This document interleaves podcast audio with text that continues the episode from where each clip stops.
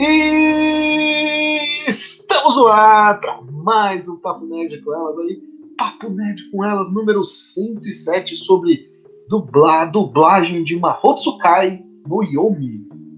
Ou, como é conhecido também fora do país, The Ancient Magus Brides. Meu inglês melhorando cada semana, que beleza! E é claro, eu não trago. Eu não faço esse programinha sozinho, nunca. Jamais. Never! Eu trago ela de, pra ficar na técnica hoje, a gente vai ficar escondida lá, mexendo nos cabinhos, não sei o quê, arrumando os microfones. Se der alguma coisa errada, é ela que você vai xingar. E aí, Carol? E aí, galera, tudo bem? Eu vim aqui pra trazer as musiquinhas da hora para vocês enquanto vocês ouvem a gente. E claro, eu trago as, as irmãs que mais gravam esse programa. As meninas trabalhadoras, olha aí, ó vão receber um prêmio logo mais. Com as trabalhadoras do ano. Começando com ela, tem mais tempo de casa que seu lobinho na cabeça. Boa noite, Bárbara. Boa noite, Raul. Boa noite, pessoal. Boa noite. Ah, ah, fico muito feliz. É muita dedicação envolvida, muito amor envolvido. Eu sempre faço tudo com muito carinho. Eu sempre me dedico bastante para trazer. Pra sempre estar 100% nas lives aqui com você. Ah, então, Super apoio o prêmio. e vamos falar desse anime. O prêmio. e vamos falar desse anime maravilhoso que me surpreendeu muito mais. Eu já a proposta já é surpreendente e quando terminou o anime fiquei muito surpresa porque é muito mais agradável do que eu imaginaria ser. Olha aí. E claro, a irmã da Bárbara, ela quer ser conhecida como a irmã da Bárbara, porque ela tem nome, ela tem a sua própria identidade. Ela é o oposto da Bárbara.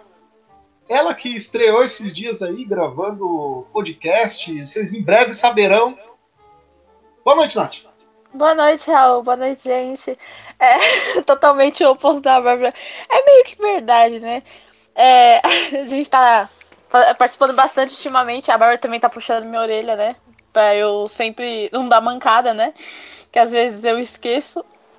Olha aí, bom saber. E vão, é, é, eu sou muito esquecida. Então os prêmios vão ficar todos com a Bárbara, então. Provavelmente. e vamos falar de Mahou Sky no Yomi, que é um anime, assim, que eu fiquei muito surpresa. Olha muito aí. Surpresa. Manter o um mistério. Muito é. bom, gostei, gostei, gostei. Ô, Nath, conta Oi. pra gente aí como foi a sua experiência em gravar podcast, é uma diferença do que gravar live?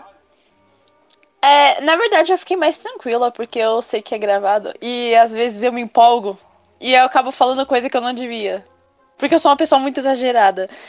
E o podcast, eu sei que é gravado, aí eu me esforcei para poder maneirar um pouco, entendeu? A empolgação. Então vire amiga do editor. Essa é a minha dica. ah, mas de, no geral foi muito legal, porque eu tava falando de assuntos que eu gostava e o pessoal que tava gravando comigo, a Baia e a Coriço, é, ela, a gente tem opiniões bem parecidas, então foi super de boa. Olha aí. Bom, até o final do mês aí vocês vão ficar sabendo qual é o tema aí do Papo Nerd, do Papo Nerd com Elas Cast dessa, desse mês. Saindo todo. É a última, é a última quarta-feira do mês, sai lá no Animist. O link sempre tá aí na descrição para quem quiser baixar. Já vai ser o Papo Nerd com Elas 10. Estamos completando quase um ano de Papo Nerd com Elas Cast. Olha aí. Pra quem não esperava nada, são 107 Papo Nerd com elas em live e mais 10 podcasts, amigos. Sempre trabalhando aí para vocês. Bom, vamos falar aí do teminha da semana, vamos parar de bolar, mas é claro, né, temos aqui já comentáriozinhos da galera.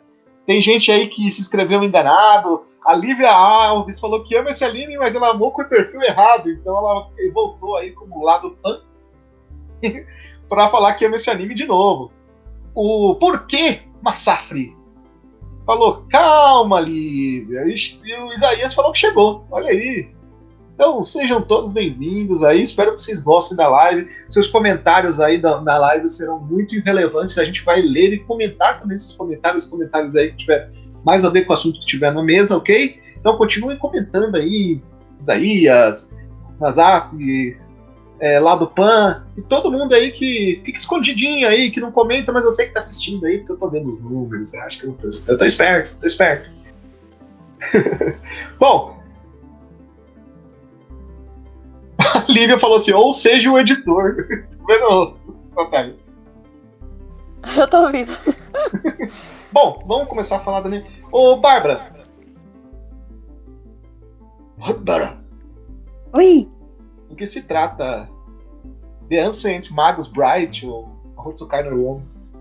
Bom, o anime trata sobre a Tisse Hattori, uma menina japonesa de 15 anos, que foi vendida por 5 milhões de libras em um leilão, e para um cavaleiro alto e mascarado.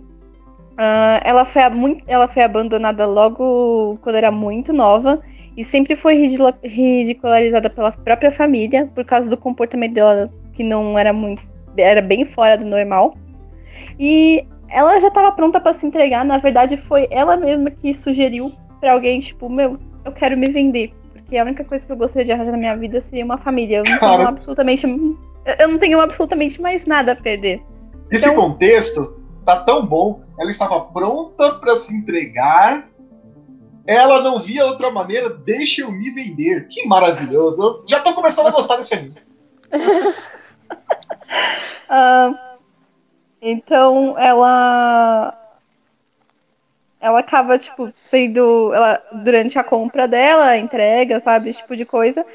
Ela vê muitas pessoas falando, se referindo a ela como Slay Bag. Slay Vegan, Slay Bag. Acho que não. Slay é, Bag. Slay Bag. Ah, e acabando ignorando esses murmúrios, o homem leva a menina para um escritório e ele se revela Elias Ainsworth, um mago, que é muito, tem uma aparência muito particular, né? Ele tem um, um corpo alto e uma cabeça é, esquelética, lembrando um animal de chifres. E depois de um, um- uma breve breves apresentações, ele transporta ele transporta os dois para uma cabana onde Elias mora na Inglaterra rural. Eles são recebidos por fadas, cercados de animais estranhos e todos ficam muito maravilhados com a chegada da Tisse, porque a condição dela de Slay, Ve- Slay Bag é muito rara. E são esses os eventos que marcam o início da história de Tisse, tanto como aprendiz, como a noiva do mago Elias. Olha aí. Bom, a gente vê claramente que a vida dela muda, né? No... Da água pro vinho, de uma escrava aí, uma aprendiz de feiticeira. Não, não é Sabrina, calma. Outra. Ô, ô Nath. Nath, venha das trevas. Oi, oi, desculpa. Ô, Nath, conta. é, eu queria saber de você. é, a gente sabe que a, a raça dela, a Slitbag, é uma raça que é muito valiosa. Por quê? Bom, primeiramente porque eles têm um grande potencial mágico. Eles têm grande capacidade de, de poderes mágicos, no geral, assim. Mas tem um porém. Pode falar o porém? Olha. A, a partir do momento que eles usam magia, eles ficam fracos. E isso acaba que influenciando é, na- no tempo de vida deles. Então, quanto mais magia eles usam, mais fracos eles ficam e menos tempo de vida eles têm. Olha aí, rapaz. Lembrando que o que a obra original, o mangá, ele veio pro Brasil aí pela editora Devir e está sendo publicado. No momento, já nem sei que volume tá. Que volume tá, Bárbara? Eu sei que você compra. Ah, então, Raul, eu comprei o primeiro volume e depois parei, porque eu tava esperando aproveitar umas promoções da Amazon. Ah, O dinheiro. propaganda é essa gratuita assim? Ah, desculpa, caramba, gente. cara, não. Caramba. Desculpa, patrocinador. Ela tá comprando com o concorrente. Oh, não, o primeiro volume eu comprei com eles. É que eu nunca mais comprei em lugar nenhum. É brincadeira, mano. Mas, mas deve estar no Mas- número 4 ou 5, né? Eu acho que tava no 6 na última vez que eu vi. Olha aí. Então tá no volume eu não 6. tenho certeza. Enfim, tá até que bem avançadinho.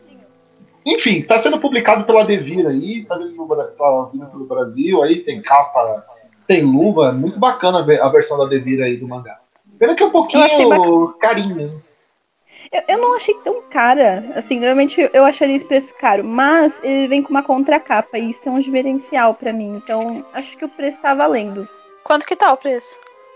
24 cada volume. Subiu. Se bem que É, Ai. teve reajuste, acho que tá em 26. Ai, eu senti uma dor no peito Não, agora. não, 26 estava no volume. Já estava no volume 2. Já subiu, parece que subiu de novo. Eu vou, eu vou confirmar até o final dessa live, mas eu tenho quase certeza que, o volume- que subiu, já subiu mais uma vez o, o valor. Ah, eu morri devagarzinho agora. Mano, pra ser otaku hoje, você tem que ser muito rico. Tem, cara, você tem que ter muito dinheiro pra se Tem que ter muito dinheiro. Ou tem que ter uma irmã pra te bancar, né, Natália? Exatamente. Olha aí! Eu vi uma direta. Mãe pra te bancar, né, Bárbara? Palhaço. Até a mãe bateu nela agora. Eu não tô reclamando, não. Pode me bancar, Bárbara. Deu pra ouvir? Lógico que Não, a, deu, bron- mano. a- a bronca da minha mãe foi, foi pra mim. Não Vocês foi estão preparadas pro preço atual agora? Pode falar. Como é que é, Raul? Estão preparados pro preço atual? Não. Eu tava querendo comprar Bu- Bungo Street Dogs, eu vi o preço quase caí da cadeira. Não dá, não.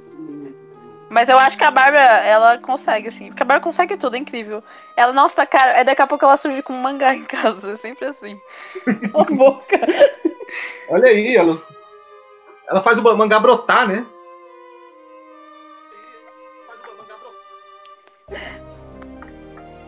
As vantagens de ser professora.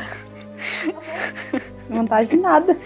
Mas enfim, vamos começar a falar de dublagem. É, gostaria de saber de vocês.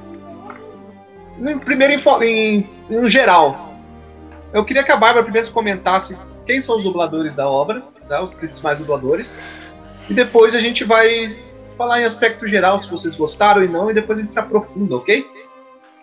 Tá ok? Ok. Então bora lá. Vai lá, Bárbara.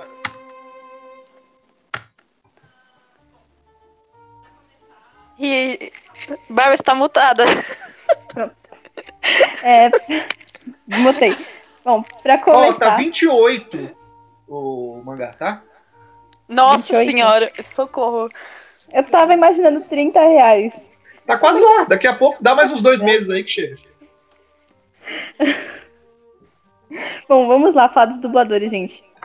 Ah, a Tissa, ela foi dublada pela Raquel Mazuet. Ela é estre- não é estreante, ela só trabalhou com papéis pequenos ou de personagens secundários, figurantes ao longo das dublagens. Essa foi a primeira grande dublagem dela.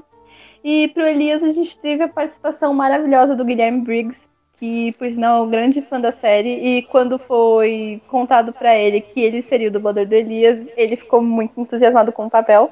E é exatamente por isso que a gente tem uma performance maravilhosa dele do começo ao fim é, em toda a dublagem. Olha aí, Ah, você gostou muito, né? Nossa, amei também, muito bom. Ah, outros personagens, o Ruth foi dublado pelo Leonardo Santos, o Simon pelo Alexandre Moreno. E tivemos ah, a Angélica foi dublada pela Angélica. Que beleza, hein? Aquela Angélica? É, Não, não, não. o nome da dubladora é Angélica Borges. É, e nós tivemos a participação também do Charles Emanuel como o Joseph ou Cartafilos, entre outros nomes, grandes renomes. E o- a direção foi do Leonardo Santos, que foi quem dublou o Ruth. Peraí, a gente teve o, o tema? Olha aí. Que beleza. Tô gostando. Pô, escolheram, escolheram forte a equipe, hein? Sim, eu fiquei Sim. surpresa. Fiquei mais surpresa ainda com a voz do Charles Emanuel como vilão. Fico- Nossa, ficou sensacional. Nunca tinha visto isso antes. E como que e no geral funcionou a equipe? Eu acho que funcionou. Eu gostei, mas não, tipo, não amei a Tice. É, eu também não. É. Por quê? Eu achei que, tipo. é, eu não tô dizendo que ela dubla mal, na verdade ela dubla bem. Mas é, eu acho que pro papel da Tice é um papel um pouco mais complicado. Ela é uma personagem que em momentos é muito expressiva e em outros momentos é muito retraída. E eu tinha a impressão que às vezes a dubladora deixava a coisa um pouco mecânica e apática. A voz da Tice ela é muito leve, muito doce, muito fina, ela fala baixo. E a voz da Raquel, ela é um pouco mais grave, um pouco mais rouca, então às vezes dava uma pesada, sabe? Tipo, não que a voz dela fosse desagradável, longe disso, ela dubla muito bem, mas eu acho que ela não acabou não entrando no papel. Ela foi melhorando ao longo dos episódios, tipo, no último episódio já tava bem melhor em comparação ao primeiro, mas ainda não me conquistou totalmente. Ela é uma boa dubladora, mas você acha que o papel não era pra ela. Não combina Exatamente. com a personagem. Tem umas horas em que você tá todo imerso na, na história, né? Você tá tipo. Tá, nossa, acontece. Aí vem a voz dela que eu acho que não combina com a situação, entendeu? E não com a personagem. Aí quebrava o clima. É. Bem triste. Vamos ver alguns comentários aqui, ó. Já tem, tem alguns comentários sobre o- a versão da Devir. Estão dizendo que o volume 1 tá 44 golpinhos lá na, Nossa senhora. em uma livraria grande. Bom, aí então tu tá dizendo que tá 36,51 em outra livraria online grande. É, bom, pessoal, é que não sei se vocês sabem, mas desde que saiu o volume 2, o volume 1 já tá esgotado. então, normalmente o preço, esse aumento de preço não é culpa da Devir, né? É culpa de quem sobrou com, esse, com esses volumes aí que sobraram, né? E deixa eu ver aqui. Estão comentando que o preço que a Devir é justo pela qualidade. Concordo e discordo. Assim, pelos preços que os mangás estão sendo aplicados ultimamente, é justo, tá? Porque se você pega um, sei lá, você pega aí um mangá qualquer da, da Panini aí, tá 26 reais e não tem a qualidade do da Devir que tá 28. Ou você, só que se você, se a gente for comparar também os mangás, por exemplo, da New Pop, muitas vezes os mangás da New Pop tá com a qualidade muito melhor. O próprio GTO tem uma qualidade até melhor que a do Mahou Tsukai. E tá mais barato. E olha que GTO é uma obra que também deve ter um royalty carinho, né? Então dá pra falar, ah, tem, tem vários fatores, né? Tem preço de papel, tem royalty, etc. Então não sei, cara. Tem muitos fatores aí pra se olhar, mas eu acho que o mercado de mangá em geral tá caro. Não é nem o problema da Devir ou o problema de qualquer outra editora. Eu acho que o mangá, o mercado de mangá subiu muito, né? Inflacionou muito, principalmente no final do ano passado. Você não concorda com isso? Concordo, concordo. Sim, Teve um... Plenamente. Ah, o, o, a- o mercado editorial está em crise, isso reflete. a- a- quer dizer, a, a economia brasileira em si está em crise. A gente teve a crise do papel uns anos atrás, o mercado editorial está em crise. É, mangá, querendo ou não, uma literatura de nicho. E tudo isso são uma série de fatores para levar ao aumento do mangá, que é, é exatamente por isso que esse, para mim, é um dos momentos em que a gente não deveria estar investindo em mangás de luxo e não deveria estar trazendo obras tão longas. Concordo plenamente com você, até porque foi assim que a Conrad faliu. A Conrad começou a querer fazer mangá de luxo, mangá de luxo, não aguentou, né? Olha aí o problema, e eu, e eu vejo a, a grande culpada para tudo isso aí que tá acontecendo com o mercado é a senhorita Panini, que trouxe uma porrada de mangá de lutinha no mesmo gênero, Nossa, sim. tudo caro. Tudo caro. E você quer acompanhar e você não consegue acompanhar nenhum. Você não consegue acompanhar nenhum, porque é, é tudo que você quer comprar, aí você não consegue literalmente nenhum. Fora que, como você acabou de citar, é shounen de lutinha, shounen tem a obrigação de ser porte de entrada pra quem tá querendo entrar no mundo otaku. você, tem que ser popular, né? Tem que ser popular, tem que ter um preço popular. Então, não tem como você enfiar uma versão um pouco mais de luxo e dizer, ah, o público tá pedindo. Tipo, desculpa, Panini, não dá. Não Eu dá. entendo você fazer isso com um ou outro que já saiu Tá. aqui do Brasil. Que nem você fazer com, com Cavaleiros e Dragon Ball, eu super entendo. Funciona, É justo, porque, porque, já, já, tem. foi lançado. Isso. Agora, por exemplo, se você traz um mangá que tem que, que é para um público até mais novo e é mais popularzinho, como Black Clover, por exemplo, ou Dragon Ball Super, e provavelmente Shokugeki no Suma vai chegar nessa faixa de preço. Fire Force, que não é tão conhecido assim, vai ficar conhecido a partir de julho, quando, quando entrar o anime na, quando entrar o anime, você vender ele aí a, a 27 reais é muito complexo. Mas vamos voltar aí, né? Mudamos o foco. Bom, então vocês só tiveram ressalvas aí com a personagem principal, é isso? É, no geral sim. É. Porque todos os outros personagens é, é, batia perfeitamente, sabe? Não sei dizer, foi. Parecia que foi feito pra eles. Teve uma É. voz que eu tinha idealizado na minha cabeça e quando eu vi que aquela era a dubladora dela, eu fiquei muito feliz, que foi a da Titânia. É, eu tinha pensado, nossa, a Titânia seria perfeita pra essa dubladora, né? Combina mesmo, que, fo- combina que mesmo. foi a, a Miriam Fisher. E aí, quando eu vi ela começando a falar, a Miriam Fischer, gente, no caso, é a do, mesma dubladora da Angelina Jolie. E aí ela começou a falar e eu vi, nossa, foi essa que eu imaginei. E colocaram justamente ela pra falar. Eu pensei, perfeito, cara. Foi lindo, maravilhoso. É, e, e outra coisa, é, pessoal. Eu tô vendo aqui os comentários aqui, ó. É, tem um do Matheus falando, comentando sobre a dublagem, ela ajudou a introduzir a obra a pessoas que não gostam de anime, mas gostam de novela. Mostrei alguns familiares e, e amaram conhecer o mundo fantástico. Na verdade, a dublagem, o, o, o, fator da dublagem é isso, né? Você trazer para um público maior. Exatamente. Eu gostei aí- da comparação dele, dizendo que é uma novela, porque ao longo de todo o processo que a Natália estava assistindo, ela sempre comentou comigo que ela se lembrava um pouco de Violet Evergarden. E eu acho que tem essa essência de novela, que é exatamente o que o público brasileiro tá acostumado, né? É a pegada do drama, né? Exatamente. Isso. Exatamente. Meu Deus, você falou tudo. É aquele negócio que você menos espera, você já tá chorando porque é tudo muito bonito. Sério, eu chorei o anime inteirinho. Sem brincadeira nenhuma. Tanto Violet Evergarden como Mahotsuka no Yomi. Porque tava, não tava acontecendo nada demais. Tinha uma hora que não tava acontecendo nada demais, mas é, às vezes nem tinha diálogo, às vezes era só o cenário com aquela música mística de fundo maravilhosa. E tava tudo muito lindo. E foi muito envolvente. Nossa, eu. Eu acho que esse foi o ponto muito forte desse anime. Olha aí. Lembrando, né, que a versão dublada, a gente não, não falou aonde até agora, a versão dublada saiu aí na, na Rede Brasil, pelo bloco Crunchyroll TV.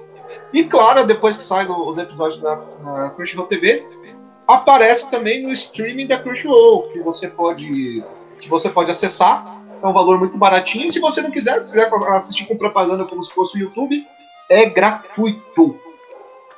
Olha aí. Você pode. Hoje em dia, a gente tá numa, ma- numa- de uma maneira hoje em dia, cara. Você pode assistir anime gratuitamente e de maneira oficial. Olha que maravilhoso. Aproveitando é, que ele comentou que mostrou pra, fam pra família dele ele gostou da versão dublada, mostre outros animes também dublados. Vai que eles gostam, vai que você já tem companheiros de anime. Não é? Verdade? O, deixa eu ver aqui. Minha tia disse que era um Harry Potter, porém com uma outra protagonista. É, é por aí, viu, Matheus? É. Porque é que o. Não é que é um Harry Potter contra protagonista, o que a gente pode dizer é que.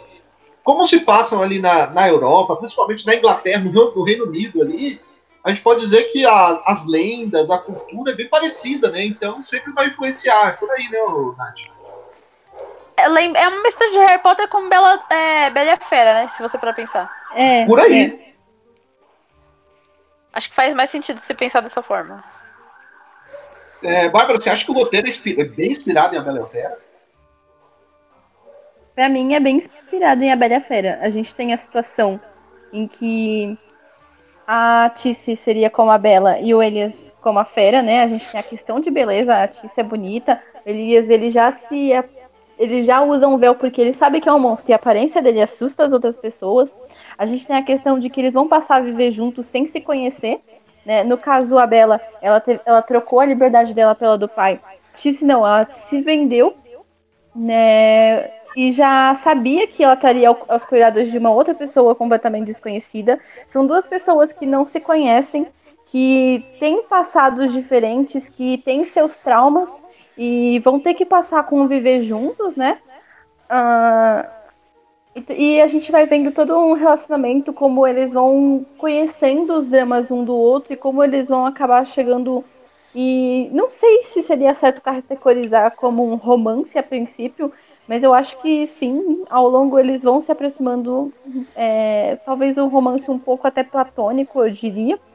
E, e, e tem essa questão de que o, o Elias, ele, é, ele justamente está sempre na forma mais bestial dele, né? Justamente como se fosse uma fera.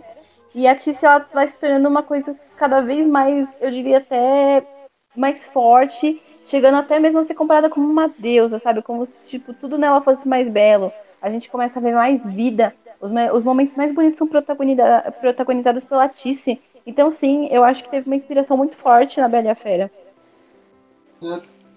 Mais uma pergunta. É, a gente vê aí que, tirando gostos pessoais, é uma pergunta totalmente técnica, tá, para vocês.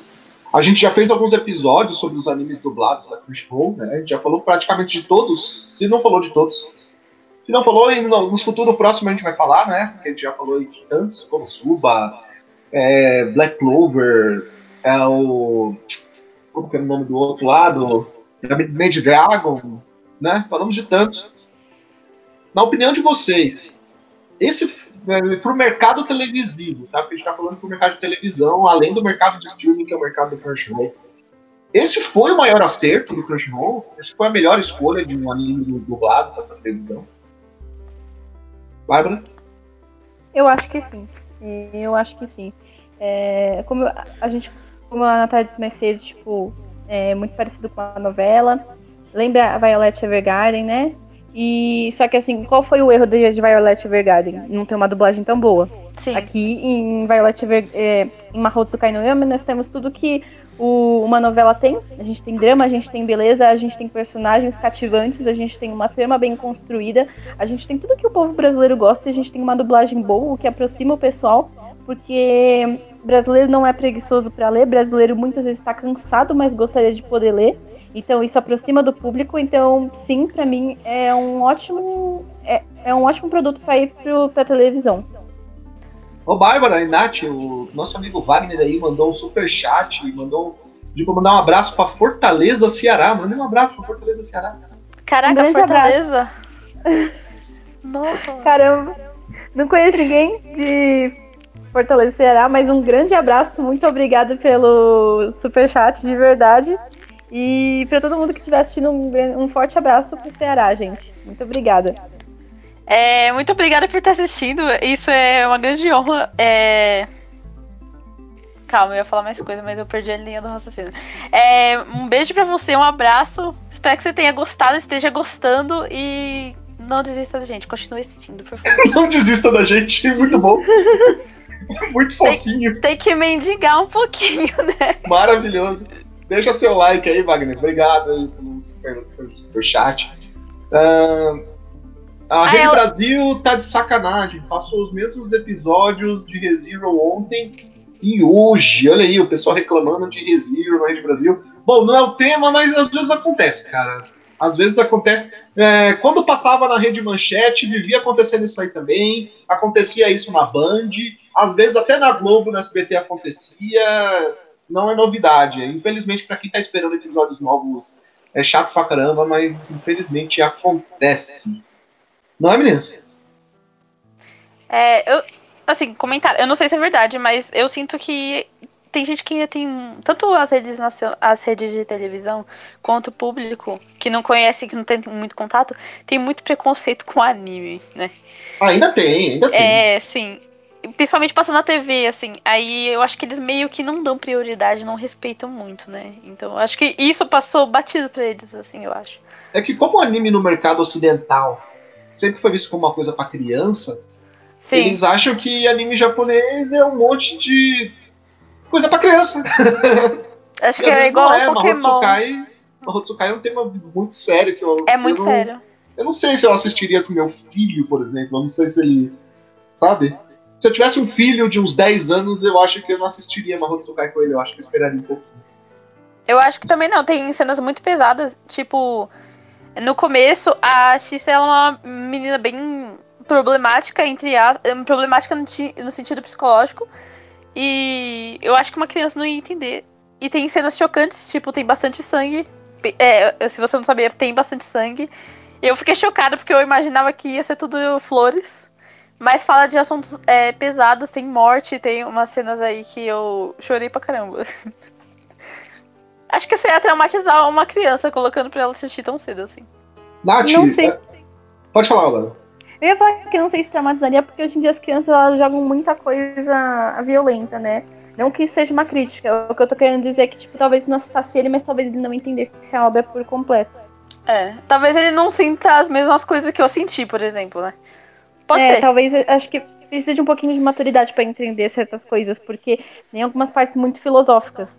E Tem. trata de problemas. e Tem, tem uma pegada um pouco mais psicológica. E talvez o desenho, o- a animação, ela seja até um pouquinho enfadonha pra uma criança de 10 anos, porque é um romance, é, tem- é muito dramático, e muitas vezes a gente se pega apenas observando o cenário de tão bonito que ele é e sem nada Sim. acontecendo. Tem muitos episódios em que eles são meio slice of life porque eles são bem tranquilinhos, sabe? Então talvez uma criança, não sei, ela não Fica entediada. fique entediada ou não conseguisse aproveitar tudo que a obra é capaz de proporcionar. Talvez ela precise de um pouco mais de maturidade. Tanto o anime quanto o mangá, eles são muito contemplativos, né, com a arte. Sim, A arte parece que foi da própria autora que desenhou o anime. Olha aí. Bom, ô Nath, eu tinha feito uma pergunta anteriormente, como a gente acabou entrando no tema, não deu pra você responder. Na sua opinião, Mahotsukai no Yomi, falando de mercado, de mercado de televisão, é o maior acerto do Crunchyroll? Ah, eu acho que sim. Porque, como a gente já tinha falado antes, é, além de tudo que a gente já tinha falado antes, ele é um anime bem diferente. Ele é romance, ele é shonen, ele é muitas coisas. Além de ter uma pegada que muitos animes atuais não têm, ou que muitos animes ainda não entraram nisso, não te envolvem, sabe? São poucos os animes que eu fiquei completamente envolvida na história a ponto de chorar vendo um cenário, entendeu? É, é- sério mesmo, eu choro fácil, tá? Mas é, tava muito bonito. A música também não tava ajudando, a música, a trilha sonora é sensacional. E eu ouvi aquilo e falava, mano, eu preciso baixar essa música pra ouvir e ficar inspirada, assim. É, como aquele negócio da novela, sim, tem novela, tem romance, tem fantasia, tem ação, tem partes tristes, mas tem partes muito bonitas. A maioria, a maior parte do anime é bonito e fala de assuntos sérios. Então acho que sim, foi um grande acerto, ainda mais na qualidade da dublagem, tá em HD, sabe, gratuito. Tá muito lindo. Olha aí. Eu tô, eu tava lendo aqui alguns comentários sobre o Charles Emanuel, o pessoal fala, que gostou muito, que é divulga- divulgar a mente. E juntando tudo isso que vocês comentaram, eu parei pra pensar que na verdade o Motsukai no Yomi, dublado, é uma mistura de A Bela e a Fera com Harry Potter, com a menina com o protagonista e o. e o. e o Weasley lá como vilão, né? É verdade. Porque o Charles. Emanuel, na verdade, ele é o. Eu esqueci o primeiro nome. O Ronnie- ele, ele O é, é Rony. dublador do Ron. O Ronnie Weasley, é verdade, olha aí. Nossa, mas o papel dele foi fenomenal, mano. Primeira vez que eu vejo ele fazendo um vilão, sério, e ficou muito bom. Não, Agora que você tá fazendo essa análise, parece que foi tudo, tipo, muito cálculo pensado. Porque, para pensar, é uma novela que a gente. Uma novela, não, uma animação muito parecida com uma novela. Tem pontos muito atrativos pro público, tem drama, tem romance. A, a gente tem dubladores conhecidos. A gente tem muitas referências à cultura pop, a gente tem referências à mitologia. Quando eu digo cultura pop, eu digo que uma pessoa que assiste Harry Potter vai reconhecer muita, é, muitos vocabulários referentes à magia, né? Então isso atrai outro público. Então a o gente pega até. Leviosa. Não entendi, Raul. Vingardio Leviosa do. Eu tava falando da Mandrácora, por exemplo. É, a Mandragora a gente- lembrou bastante. A Fênix Então, a também. Isso. Aí a Os gente tem, tipo, dragões, os dragões, tem isso também. A gente é, a gente tem muitas referências à cultura é, que uma cultura que está muito popular na cultura pop, sabe? Muitos termos populares na cultura pop, então isso atrai mais gente. A gente pega até um público que é mais é, voltado para os livros é, e romances e traz para televisão. E a gente tem dubladores que, como o pessoal falou aí, que são muito famosos, então que cativa. E acho que o Charles Emanuel foi foi essencial. Olha aí, nosso amigo Charles Fortaleza aí mandou mais um super- superchat. Falou que a realidade de todos os- que os animes sofrem censura na TV. Sofrem sim. É, É as coisas deve- que deveriam ser censuradas na TV ficam expostas para todo mundo ver. É, mais uma vez, como a gente tinha comentado, como anime para televisão ele é vista como um programa infantil e, e uma novela é vista como um programa adulto, então eles acham normal você censurar num anime alguma cena mais picante ou mais polêmica, ou com uma ação mais forte, com sangue, sei lá. Mas acham normal você fazer isso na televisão, pra novela, por exemplo. Porque não é o, público-alvo, não é a criança que tá assistindo a novela das nove, né? É um adulto. Então, quando ele fala, o problema não é acho que o problema não é nem só a rede problema é cultural mesmo. né? Você não você pegar um programa e não conseguir perceber que esse programa é, que, que você está passando não é para o público-alvo que você está querendo passar. Além de que, como eu falei, tem preconceito ainda com o anime, né? Por exemplo, passa cenas de funk, cenas de pegação em novela e as crianças assistem, a mãe deixa, mas quando passa um anime e, e, sabe, tem, sei lá, uma, um soco, sai um sangue, pronto, censura. É, temos que lidar com isso. É bem isso, a gente tem que ligar- lidar com isso. É, vocês falaram corretamente. Tem que lidar com isso, infelizmente. Bom, o, o Matheus aqui tem uma. Ele, tem, ele com- comentou sobre a Sucubus, né? Nossa, a dubladora. Ai. Combinou, mas faltou sensualidade na voz, porque é uma Sucubus, né? E aí, faltou sensualidade na voz da Sucubus? É, olha, eu- achei que combinou bastante a voz, mas, assim, eu não vi o japonês, eu vi o dublado, né? Porque essa é a ideia da live. Não, não, fala- não, ele tá falando do dublado mesmo. Então, mas, tipo, eu basei no, no japonês pra ver se combina, entendeu? Mas, como eu não vi o, em, o japonês, eu acho que ficou bom. Mas, você para pensar a história dela, ela não é uma personagem que tá envolta numa situação se- sexual, entendeu? Ela tá apaixonada por um velhinho, mano. E ela é super fofa com ele, então eu acho que não. Ser sensual não ia condizer com a situação. Olha aí. O Matheus tá falando que os, os animes na rede, na rede Brasil agora passam às 20 horas, é verdade, a partir da semana. Como saiu, né? Do mesmo jeito que entrou a igreja lá e mudou o horário dos animes, depois que a igreja saiu, voltou hora- pro horário anterior, que é 20 horas. Foi isso que realmente aconteceu. Bom, meninas, tá sendo um bom papo. O bom é que o pessoal tá, tá comentando bastante, tá fazendo perguntas, tá dando indicação. Tá dando indicação. Inclusive o senhor Leonardo Juliano ali, ó, que mandou que Mahout Sukai pega muita referência à mitologia celta e inglesa. Eu não conheço É. a mitologia celta, mas da mitologia inglesa eu vejo bastante mesmo. Uhum, parece mesmo. A Bárbara manja mais. Fala aí, Bárbara. Não, a gente tem muita questão de fadas e elfos, sabe, de criaturas. Essas criaturas são muito mais comuns na parte europeia, é, mais focado até na, na parte inglesa mesmo, porque é onde estão concentradas por é, principalmente a maioria dos contos que são populares hoje na cultura pop, sabe? Essa questão de mandrágoras, essa questão de fadas, de dragões. A gente tem até o próprio Shakespeare, né? O conto dele, Sonhos de uma Noite de Verão, tava ali. A personagem Titânia e o personagem Oberon são do- das obras dele, né? Então, é, achei muito coeso a obra por se passar na, na Inglaterra, pegar muita referência à mitologia celta e inglesa. Inclusive, vamos fazer uma campanha. Queremos o Boto em Mahout Sukai no Yomi.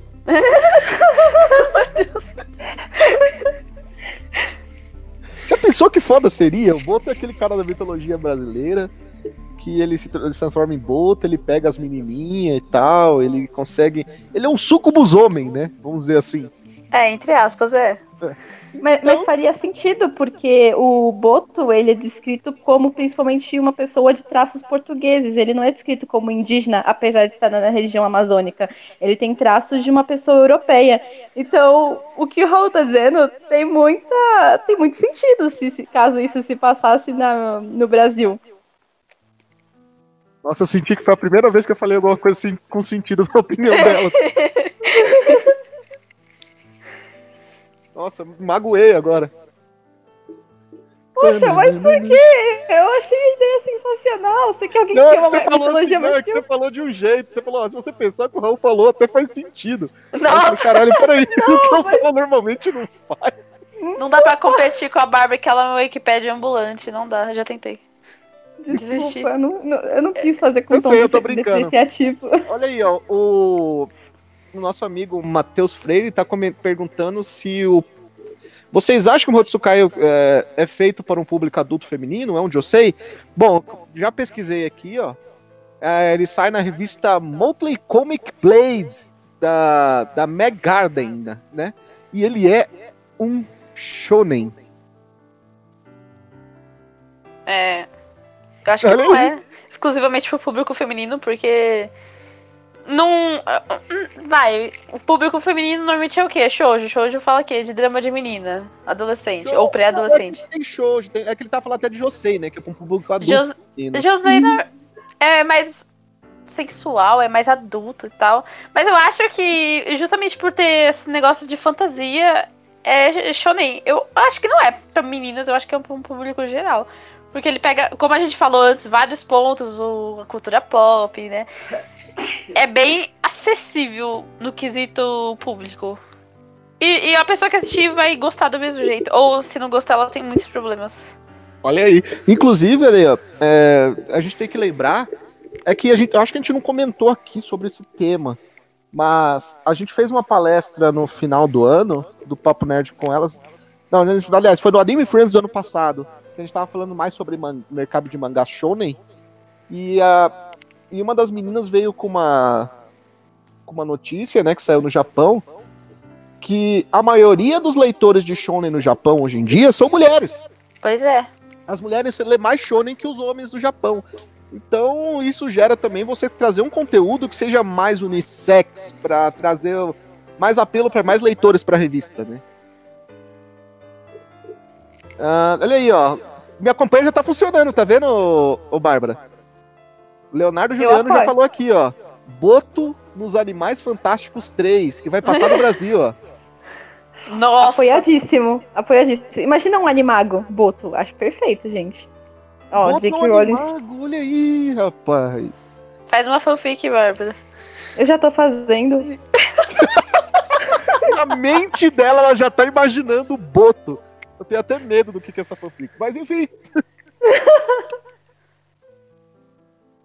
É, o Wagner falou assim: o problema dos animes é que porque eles acabam, mas eles voltam. É É por isso verdade. que eu gosto que o anime Menos tenha- One venha em- Piece. É verdade. É por isso que eu gosto que os animes venham em temporadas, né? Porque você tem uma distância maior, você vê outras coisas, aí você. Quando você menos espera aquele anime que você gosta voltou. Então Nossa, você não fica parado no anime só. Eu, eu acho tão, sabe, antiquado você pegar um, um anime e, e continuar passando ele semanalmente, whatever, tá ligado? Pra sempre, ever, ever, ever. É, porque. Mano, porque você, às vezes, você não abre espaço pra outras obras. Eu acho tão bacana quando você pega uma obra como Mahotsukai, como Boku no Hero, sabe? Diversificar também, né? Não Sim, ficar sim. sempre vendo o mesmo gênero. Você faz ela no máximo com seis meses de duração, porque você abre um espaço na sua, no seu tempo, porque as pessoas não têm tempo pra assistir tudo, pra assistir um outro anime. Sem Concorda? falar que a gente, a gente cria uma questão de expectativa, né? Eu, particularmente, acho um saco. Eu, eu sou fã de One Piece, mas eu acho um saco saber que todo domingo vai ter One Piece, porque, primeiro, ah, é, quanto mais a obra fica tentando alcançar um mangá, mais exaustivo fica, ah, mais a E rapaz, qualidade da animação cai. O One Piece já faz uns dois anos que tá te rolando até umas horas que tá perto do mangá. Sim, sim. Então, eu acho que esse negócio de ter temporada também é legal porque cria uma expectativa, você fica esperando, né? E, e- e é legal poder acompanhar uma coisa semanalmente, você, tipo, fica esperando todo na expectativa. Oh, caramba, hoje vai ter episódio, o que será vai, vai acontecer, sabe?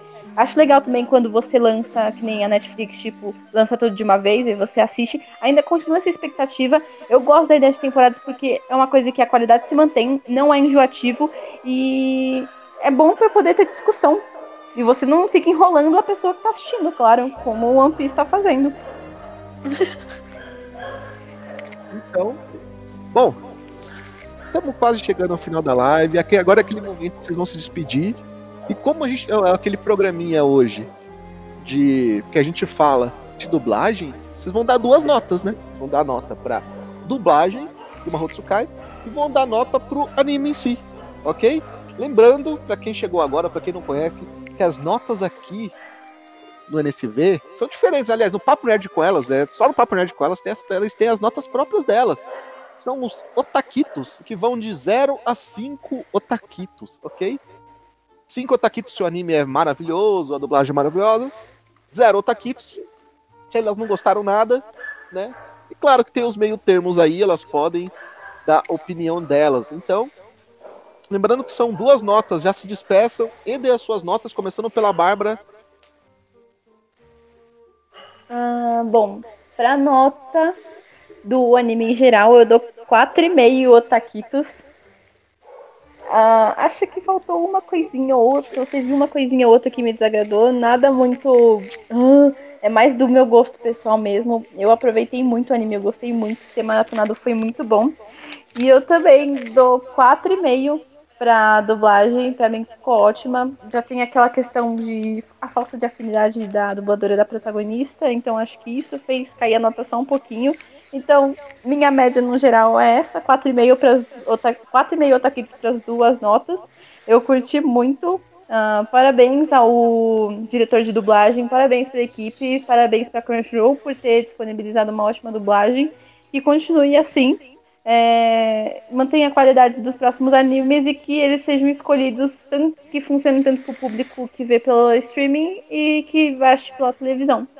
E é isso, gente. Eu espero que vocês tenham gostado da live. Semana que vem tem mais. Hum, se vocês não conseguiram comentar alguma coisa durante a live, deixem nos comentários e a gente dá um jeitinho de responder. Tchau, tchau. Olha aí. Então, 4,5 otaquitos para as duas, segundo a Bárbara. Nath. É, começando pela dublagem, eu vou dar 4,5 otaquitos também, porque, como a gente tinha falado, a dubladora da protagonista eu acho que não combinou muito. Mas não que ela seja ruim, mas eu só acho que não combinou mesmo. E pro anime eu dou 5 otaquitos, porque, mano, eu chorei vendo o cenário, entendeu? Então, literalmente eu chorei. Eu olhava pra Barbie, Barbie, eu tô muito triste, Barbie, mas eu tô muito feliz. É, foi isso o dia todo. Pro, pro anime me fazer chorar de não ter nada acontecendo, é porque eu gostei muito do anime. Então eu acho que vale 5 otaquitos. E se você gostou, você é uma pessoa do bem. É, se você não gostou, eu não sei o que falar. E se você não assistiu, por favor, vá assistir, porque você, eu juro que você não vai se arrepender. E é isso, pessoas. Tenham uma boa semana e fiquem com Deus. Beijos. Olha aí. Então, notas altas para Maruto Tsukai no. Olha, bom, eu não vou dar minha nota, né? Porque eu- esse programa aí é só com as notas das meninas. Esse, esse- nesse eu fujo. Se bem que eu acho que eu já falei sobre Maruto em, no Barotaku. É, só alguns, é, algumas coisas que eu gostaria de deixar explicada antes de terminar a live, pessoal. Primeiro, primeira desculpa por não ligar a câmera, é que aconteceu um probleminha aqui em casa.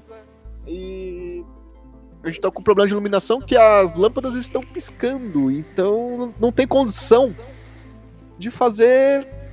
Não tem condição de fazer live, né? Aliás, não deixa de deixar a câmera ligada, senão vai parecer uma balada aqui, a lâmpada, e a- sem falar que eu vou queimar minha lâmpada. Demogorgon chegando na sua casa. Pode ser, pode ser o Demogorgon. Caramba, as pessoas me amam, né, mano? Puta que pariu, Demogorgon. O... Segunda coisa, a gente tá bem próximo aí de 5 mil inscritos. Lembrando que com 5 mil inscritos a gente vai sortear aí o Gokuzão de 50 centímetros. É, uma figura do Goku de 50 centímetros. A gente vai fazer um concurso cultural aí. Quando a gente chegar a 5 mil inscritos, no primeiro Papo Nerd com elas que tiver, quando a gente chegar a 5 mil inscritos, a gente vai sortear aí pra quem tiver online naque- naquela live, naquele dia, o Goku de 50 centímetros, amigo. Não é, é uma figure de respeito. Não é qualquer figure, não. Ah, e lembrando que amanhã tem Barotaco. Eu tinha uma coisa pra mostrar pra vocês, eh, que eu acho que vocês iam gostar muito. Porém, fica pra amanhã, né? Provavelmente com, a sistema de luz restabelecido. É, aí eu mostro pra vocês amanhã uma coisa muito bacana que chegou aqui. Eu acho que vocês vão gostar muito, vocês vão querer conhecer. Lembrando, pra quem é novo aqui, amanhã tem tem o quê? Barotaco, que é um bate-papo aí com os caras conversando sobre animes e o tema de amanhã é eu não lembro de cabeça, não, eu lembro, mas eu não vou contar, porque senão vocês não assistem. Então vem aí amanhã, descubra com a gente, eu acho que é um tema que vocês vão gostar muito. Pô, já vou adiantar que é um anime que, que gerou muita discussão na temporada passada. Pra bem e pra mal, ok? E deixa eu ver, se eu, eu ia dar uma dica, mas se eu desse essa dica aí, ia- essa dica ia entregar que anime que era, sabe? Mas enfim, espero que vocês tenham gostado, nós ficamos por aqui. Até a próxima semana com mais Papo Nerd com elas. Tchau! Tchau, tchau. Tchau!